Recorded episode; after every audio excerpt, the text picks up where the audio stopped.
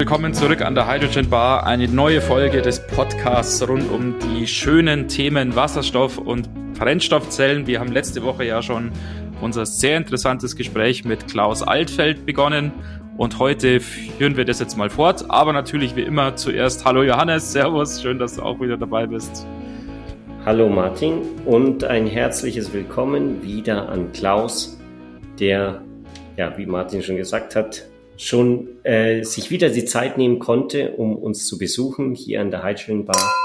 Nachdem wir ja letztes Mal sehr viel über den Markt und die Marktentwicklung gesprochen haben, können wir dieses Mal eher Richtung Ökosystem uns entwickeln. Wie sieht denn das Wasserstoffökosystem aus oder welche Systeme gibt es und was ist eigentlich ein Wasserstoffökosystem? Ja, ähm, hallo erstmal. Ähm, schön äh, wieder da zu sein. Die Begrüßung vergessen, ja. Also, äh, ja, auf, äh, Klaus, genau. Austausch ähm, ähm, nochmal äh, zu dem Thema. Und wir waren ja beim letzten Mal tatsächlich eher so ein bisschen marktlich unterwegs, haben uns mal angeschaut, wie sieht es denn äh, mit dem Angebot aus, mit der Nachfrage, wie ist die Preisentwicklung. Und äh, ich glaube, wir haben heute nochmal ein sehr, sehr spannendes Thema ähm, mit dem Thema Ökosysteme und, und auch ähm, sozusagen, wie geht sozusagen die Entwicklung ähm, in der Dachregion eigentlich ähm, fort, was können wir erwarten und wie sieht es dann vielleicht auch in den einzelnen Segmenten aus. Sehr, sehr spannend, freue ich mich da zu sein und ja, zu deiner Frage.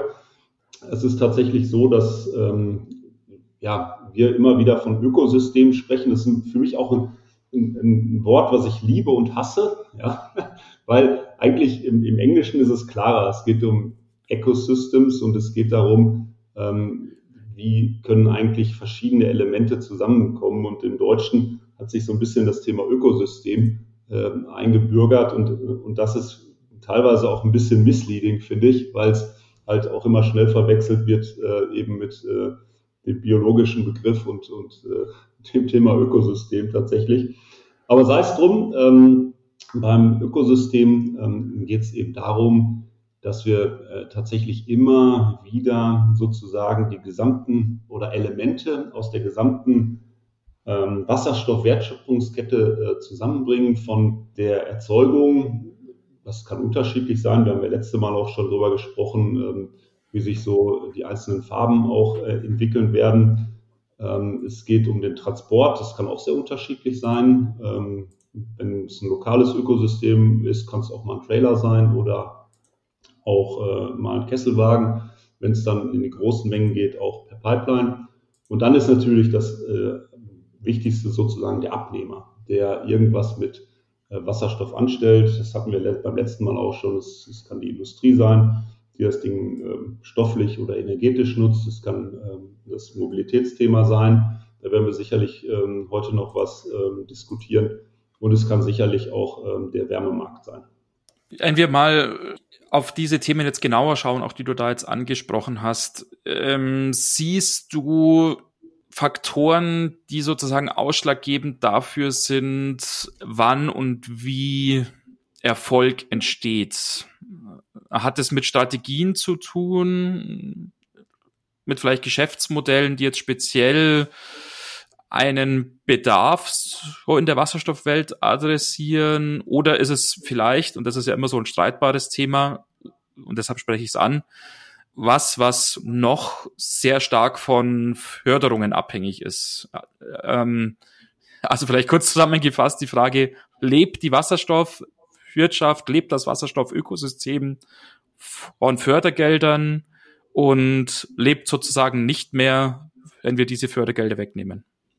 Nein, ähm, man muss, glaube ich, ähm, da so ein bisschen auch ähm, auf die Zeitschiene ähm, äh, achten. Also Förderung ist sicherlich aktuell immer ein, ähm, ein, ein, wichtiger Baustein. Wenn man sich vielleicht ähm, mal ähm, auch die Entwicklung ähm, der Vergangenheit anguckt, äh, wo wir im Moment stehen und wo es hingeht, dann ist es ja so, ähm, wir haben die letzten 10, 20 Jahre, kann es vielleicht teilweise auch etwas weiter zurückgehen, ähm, sehr, sehr stark ähm, Pilotanlagen gesehen im Bereich Wasserstoff, wo es immer darum ging, wie funktioniert das technisch, kann man das so machen? Und da war sicherlich Förderung absolut wichtig. Heute ist es so, dass erste Ökosysteme entstehen, beispielsweise im Bereich Westküste 100, die mit dem Spitzenbleistift gerechnet durchaus auch schon äh, tragfähig sind. Ähm, aber da ist sozusagen Förderung das, was äh, es in einen Industriestandard dann reinbringt und äh, dann wiederum sehr interessant auch macht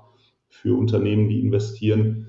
Es gibt aber auch andere ähm, Ökosysteme, die im Moment noch sozusagen eine Anschubfinanzierung brauchen. Wenn man aber sich den Business Case anschaut, dann ähm, ist es perspektivisch durchaus so, dass ähm, dann auch, wenn Reinvestitionen anstehen und sozusagen auch diese Kostendegression unterstellt wird, dass das schon sehr, sehr gut funktioniert heute. Und ähm, wenn man jetzt mal weiter guckt, ist ja sozusagen die Perspektive heute Ökosystem, morgen das Thema, man kann das auch übrigens äh, Hydrogen Valleys nennen, das ist ja sozusagen der europäische Begriff. Man kann ähm, dann davon ausgehen, dass sich diese Hydrogen Valleys oder Ökosysteme weiter vernetzen werden. Dann wird sich diese wirtschaftliche Frage schon ganz anders wieder stellen. Und dann kommt ja sozusagen die Langfristperspektive ab 2030, 2035. Da haben wir beim letzten Mal auch schon drüber gesprochen, wo es um den, das Thema ähm, Import geht und da natürlich eine ganz andere Skalierung äh, hintersteckt und insofern da natürlich auch nochmal wirtschaftlich ganz, ganz andere Faktoren sozusagen ein, ähm, ähm, zum Tragen kommen. Und insofern auf deine Frage zurückkommt, Förderung heute immer noch ähm, notwendig, aber perspektivisch, und das ist ja auch immer das Wichtige an Förderung, finde ich, äh, dass die nicht Dauerläufer sind und die Wasserstoffwirtschaft wird sich auch ohne Förderung dauerhaft tragen. Okay. Ähm, man könnte vielleicht auch ähm, diese, die Frage von dir noch ein bisschen erweitern, wenn ich darf. Ähm, und zwar, was gibt es sonst noch für Erfolgsfaktoren? Weil ich glaube, mhm. es ist nicht nur die Förderung. Äh, und das sehen wir ähm, auch immer wieder. Es ist vor allem, äh, der Erfolg hängt davon ab, ähm, ich sage es mal so, in der Wertschöpfungskette denken und handeln. Ja?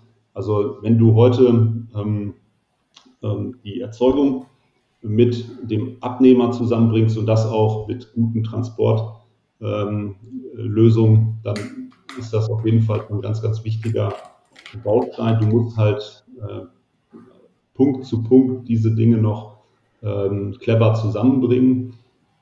Wichtig, ähm, und das kam gerade auch so ein bisschen raus in dem, was ich geschildert habe, ähm, das Thema Skalierung ist ganz, ganz wichtig. Du darfst also heute nicht planen und vergessen, dass übermorgen natürlich auch noch sozusagen größere Mengen entstehen und dass auch Konkurrenten entstehen und äh, Vernetzung entsteht. Das ist ganz wichtig. Skalierung nicht vergessen. Es geht vielfach auch um das Thema Assets bei den Kunden, also Wiederverwendung von Assets. Wie bringe ich das Thema ein? Ähm, wo kann ich ähm, eine Wiederverwendung hinkriegen, was durchaus ein sehr, sehr großer Hebel ist. Ähm, kurz angeteasert, das Thema äh, Kostendegression ist äh, für mich ganz, ganz wichtig, wenn ich heute plane, nicht in Zukunft im Business Case mit den gleichen Kosten rechnen, sondern auch sozusagen die Kostendegression, die kommen wird, mit einplanen. Und ähm, ganz, ganz wichtig, fast wichtiger als das Thema Förderung ist für mich das Thema Kooperation mit anderen. Also mhm. das macht sozusagen heute die Wasserstoffwirtschaft aus, schmiedet interessante ähm, Partnerschaften und das ist, glaube ich, ähm, ein absoluter Erfolgsfaktor. Mhm.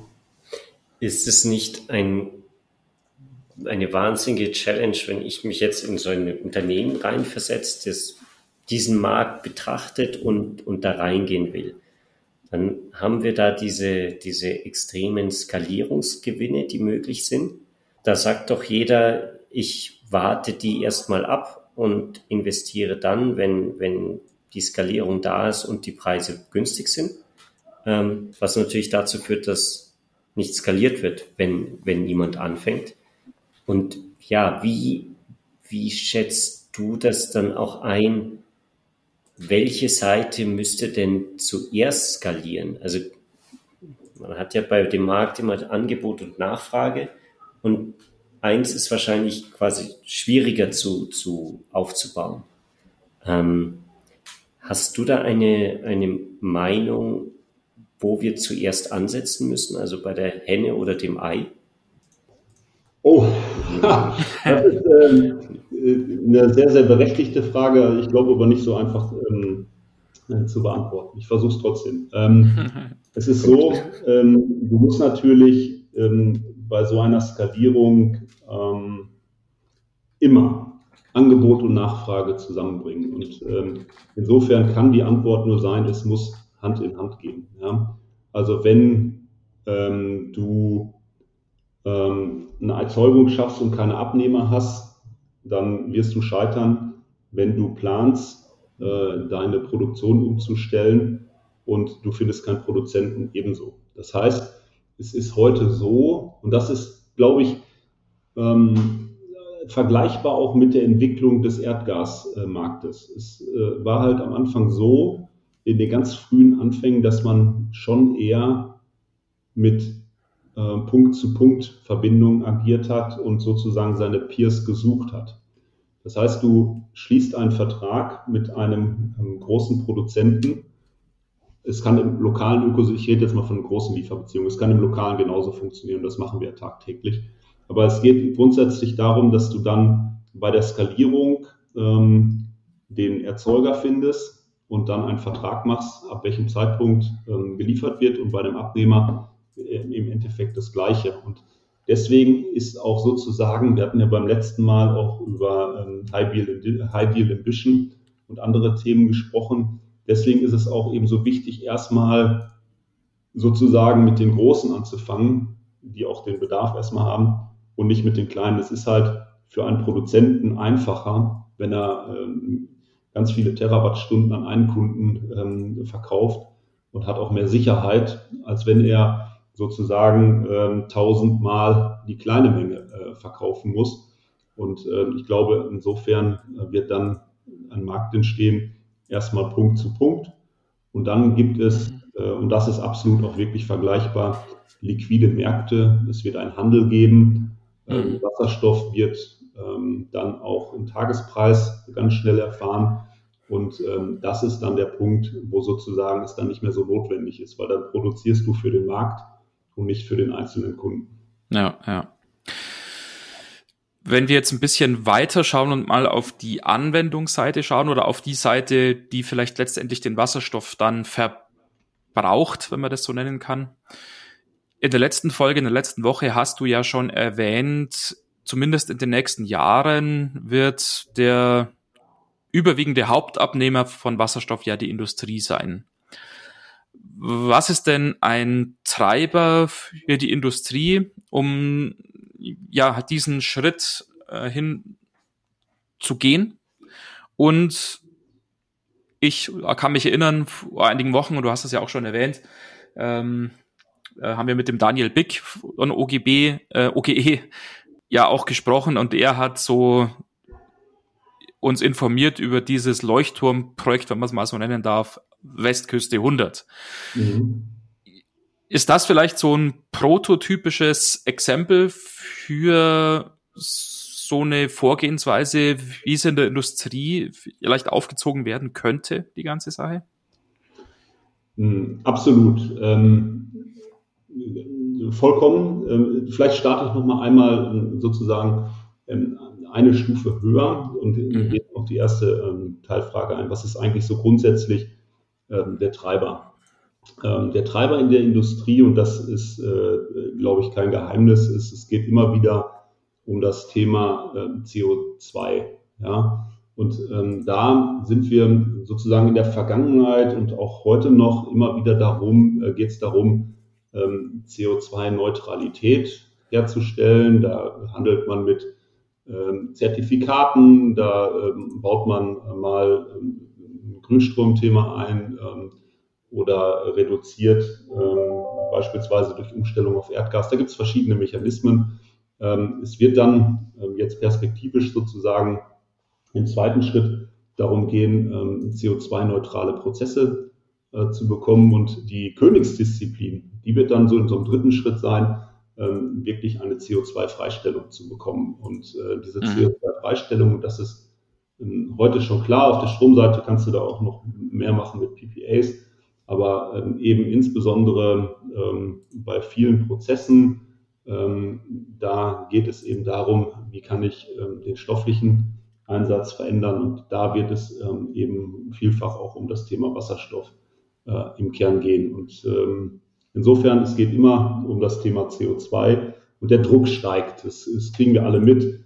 Ähm, es, es, gab mal diese Frist, 2050 will man CO2-frei, äh, weitgehend CO2-frei sein. Das ist jetzt nochmal auch nach den jüngsten Entscheidungen vorgezogen worden auf ähm, 2045. Wir kriegen die Diskussion jetzt auch mit mit dem äh, Thema CO2-Preissteigerung der nächsten Jahre. Da gibt es ja auch einige Parteien, da wollen wir jetzt auch mal abwarten, wie die Bundestagswahl ausgeht, die auch gerade in Deutschland hier nochmal mehr Druck machen. Aber auch ja. international äh, nimmt der Druck immer weiter zu. Insofern, es geht immer wieder um das Thema ähm, CO2 und ich glaube, das ist der Treiber und da entsteht gerade auch ähm, natürlich im, im, Dunstkreis auch vieles. Da geht es auch viel um Zertifikate. Wie kann man diese CO2-Freiheit eigentlich darstellen, abbilden, etc. pp. Da haben wir beim letzten Mal mhm. drüber gesprochen. Ja, genau. Und jetzt zu deiner zweiten Frage. Die ist nämlich auch ähm, sehr, sehr ähm, berechtigt. Ähm, Westküste 100 ist, ähm, sagen wir mal, ein, ein, ein Prototyp für ähm, so eine Industrieanwendung und im Kern geht es sicherlich äh, erstmal um das Thema Wasserstoff. Es geht darum, dass man aus ähm, Windstrom und das macht diese, ähm, es geht ja dann im Westküste 100 um die Raffinerie Heide, ähm, natürlich von der Anbindung an der Nordsee. Erstmal ähm, das Thema Windstrom ist vorhanden, ähm, kann direkt geliefert werden, das heißt, es kommen auch keine Netzentgelte.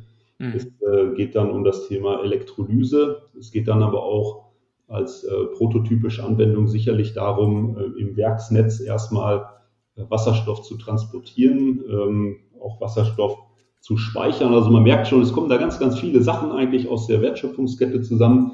Es geht dann darum, äh, eben äh, in der Raffinerie auch Wasserstoff ähm, einzusetzen und es geht auch vor allem darum, ähm, sozusagen die Methanolsynthese ähm, perspektivisch mit, ähm, mit Wasserstoff äh, zu betreiben. Und ähm, was es eben dann auch ausmacht, ist, dass man eine Perspektive nochmal hat, äh, Wasserstoff auch sozusagen ins örtliche Netz einzuspeisen und damit dann auch erste Gehversuche zu machen, was das Thema ähm, Wärmeversorgung, aber auch das Thema Verkehrs- ähm, oder äh, Zeitinfrastrukturen für, für eben den Verkehr, also sprich Tankstellen, herzustellen. Das ist jetzt erstmal die Wasserstoffperspektive. Und man hat, und das ist, äh, glaube ich, das, was es auch nochmal prototyphaft äh, für die Industrie zeigt, eben noch weitere äh, Stoffströme. Man hat nochmal das Thema äh, CO2. Es gibt in diesem ähm, Ökosystem ähm, noch ein Zementwerk, was sozusagen äh, CO2-Überschuss natürlich hat. Und dieser CO2 kann dann wiederum zur Methanolsynthese ähm, genutzt werden. Und es gibt dann auch noch, und das darf man ja auch nicht vergessen, bei der Elektrolyse ähm, eben das Thema Sauerstoff. Und ähm, hier kann man sicherlich in den verschiedenen Prozessen ähm, Sauerstoff dann auch nochmal mhm. einsetzen. Und insofern, und das ist vielleicht auch nochmal ein ganz, ganz wichtiger Aspekt hier, es geht eben bei uns äh, und auch bei der Wasserstoffwirtschaft nicht immer nur um das Thema ähm, Wasserstoff, sondern es geht auch um das Thema äh, CO2 in anderen Prozessen, es geht um das Thema ähm, Sauerstoff und es geht um viele andere Dinge. Also man muss das etwas ganzheitlicher denken. Mhm.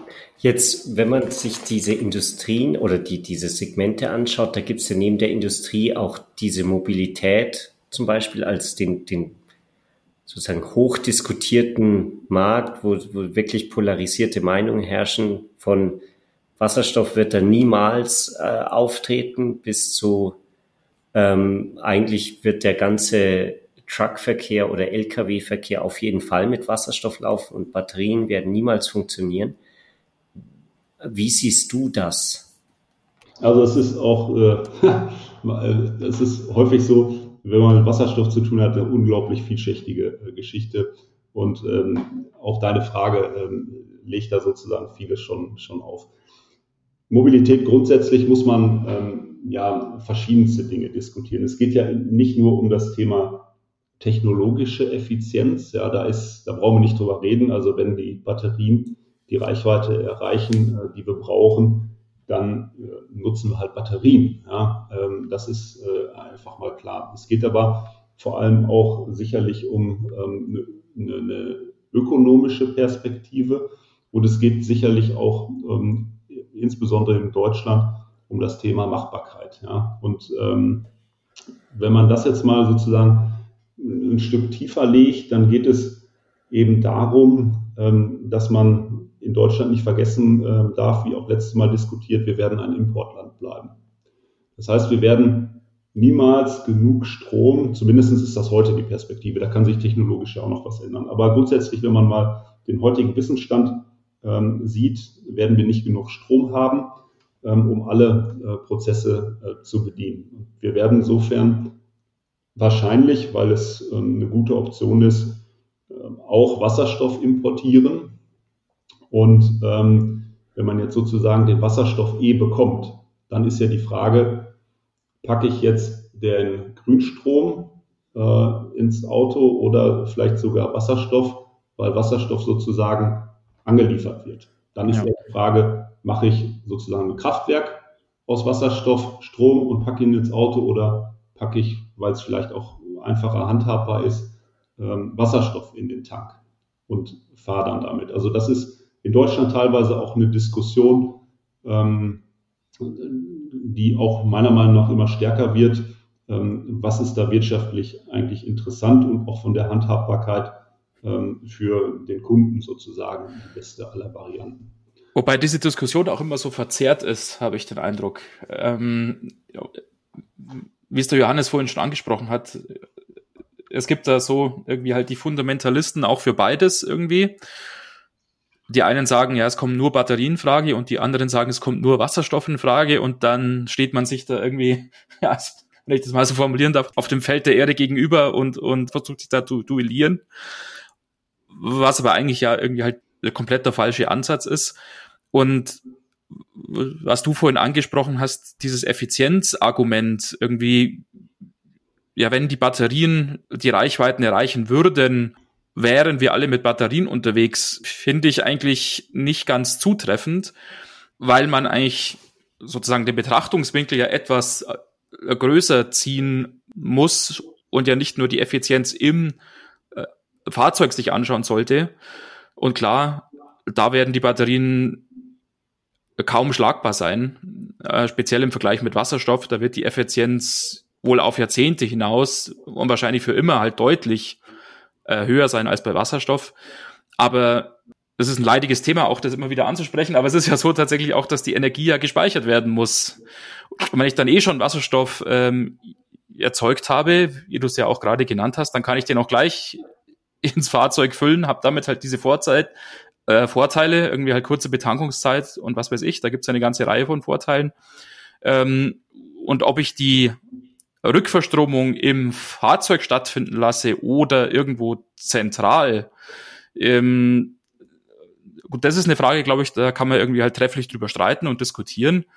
Aber prinzipiell ähm, dieses Argument, ja, Effizienz ist bei Batteriefahrzeugen äh, höher und deshalb gibt's nur die Batteriefahrzeuge, ist aus meiner Sicht der komplette Schwachsinn, wenn ich das mal so sagen darf.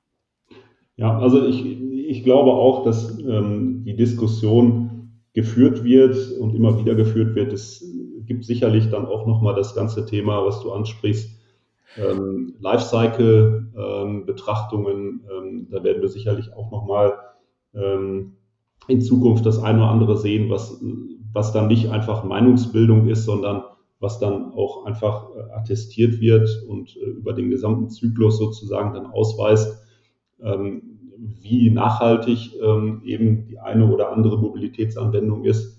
Das ist, glaube ich, ein ganz, ganz wesentlicher Schritt, ähm, um hier weiterzukommen. Und wie gesagt, es, es wird an vielen anderen Dingen noch sozusagen entscheiden, insbesondere natürlich, was will der Kunde eigentlich und, und wie fühlt er sich an der Stelle wohl, äh, mag er lieber sozusagen äh, abends sein Auto äh, an die Steckdose geben oder will er weiter tanken wie heute. Es sind viele, viele Faktoren und man darf auch eins nicht vergessen, es gibt ja auch noch weitere Konkurrenten, äh, in Anführungsstrichen, oder Duellenten. Ähm, E-Fuels ist ja teilweise auch noch äh, so ein Thema, was äh, ja.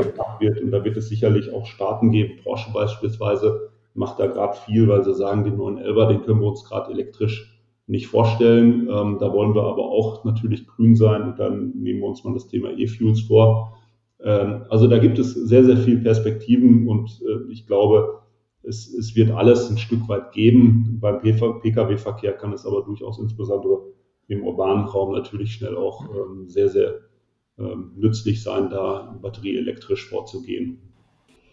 Vielleicht aber auch nochmal ähm, sozusagen, warum gibt es diese, diese ganze Diskussion eigentlich und, und, auch auf den verschiedensten Ebenen? Und äh, da dürfen wir auch wieder nicht vergessen, es geht immer wieder um das Thema ähm, Nachhaltigkeit, es geht um das Thema CO2-Ausstoß und insbesondere ist ja gerade, ähm, wenn man sozusagen auf die Wasserstoffwirtschaft schaut, gerade äh, insbesondere der ÖPNV auch nochmal ähm, in der äh, Diskussion beim Thema Mobilität. Und das hat natürlich vor allem den Grund, dass wir die Clean Vehicles Directive jetzt sozusagen äh, bekommen. Ähm, auf europäischer Ebene ist das alles geklärt. Ähm, auf einer nationalen Ebene wird es voraussichtlich bis, ich glaube, August ähm, diesen Jahres geklärt und dann wird es auch da Bewegung geben, massiv im Markt, weil man dann bis 2025 ja, ich meine, 45 Prozent der Neuanschaffungen emissionsreduziert und davon die Hälfte sogar emissionsfrei hinbekommen muss. Und ähm, dann bis 2030 sind sogar 65 Prozent und 50 Prozent davon ähm, mhm. emissionsfrei. Das ist natürlich schon ein wichtiger Hebel, jetzt sozusagen auch im ÖPNV ähm, darüber nachzudenken. Und dieser Hebel ist, glaube ich, viel, viel stärker als der Individualverkehr. Viele reden mhm. immer über den Individualverkehr. Mhm. mhm. Die Frage ist dann, wer gewinnt?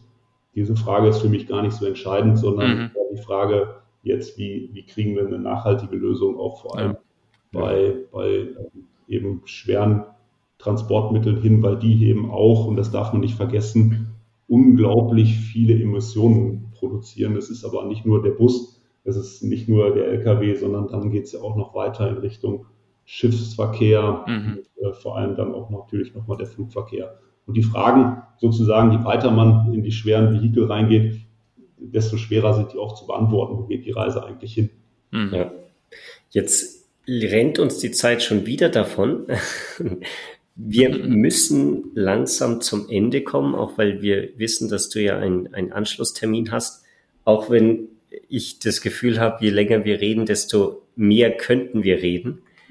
Ja, Gibt's genau. jetzt noch irgendwas, was du am, am Ende nochmal loswerden willst oder was ein, ein wichtiges Thema, das wir nochmal adressieren sollten?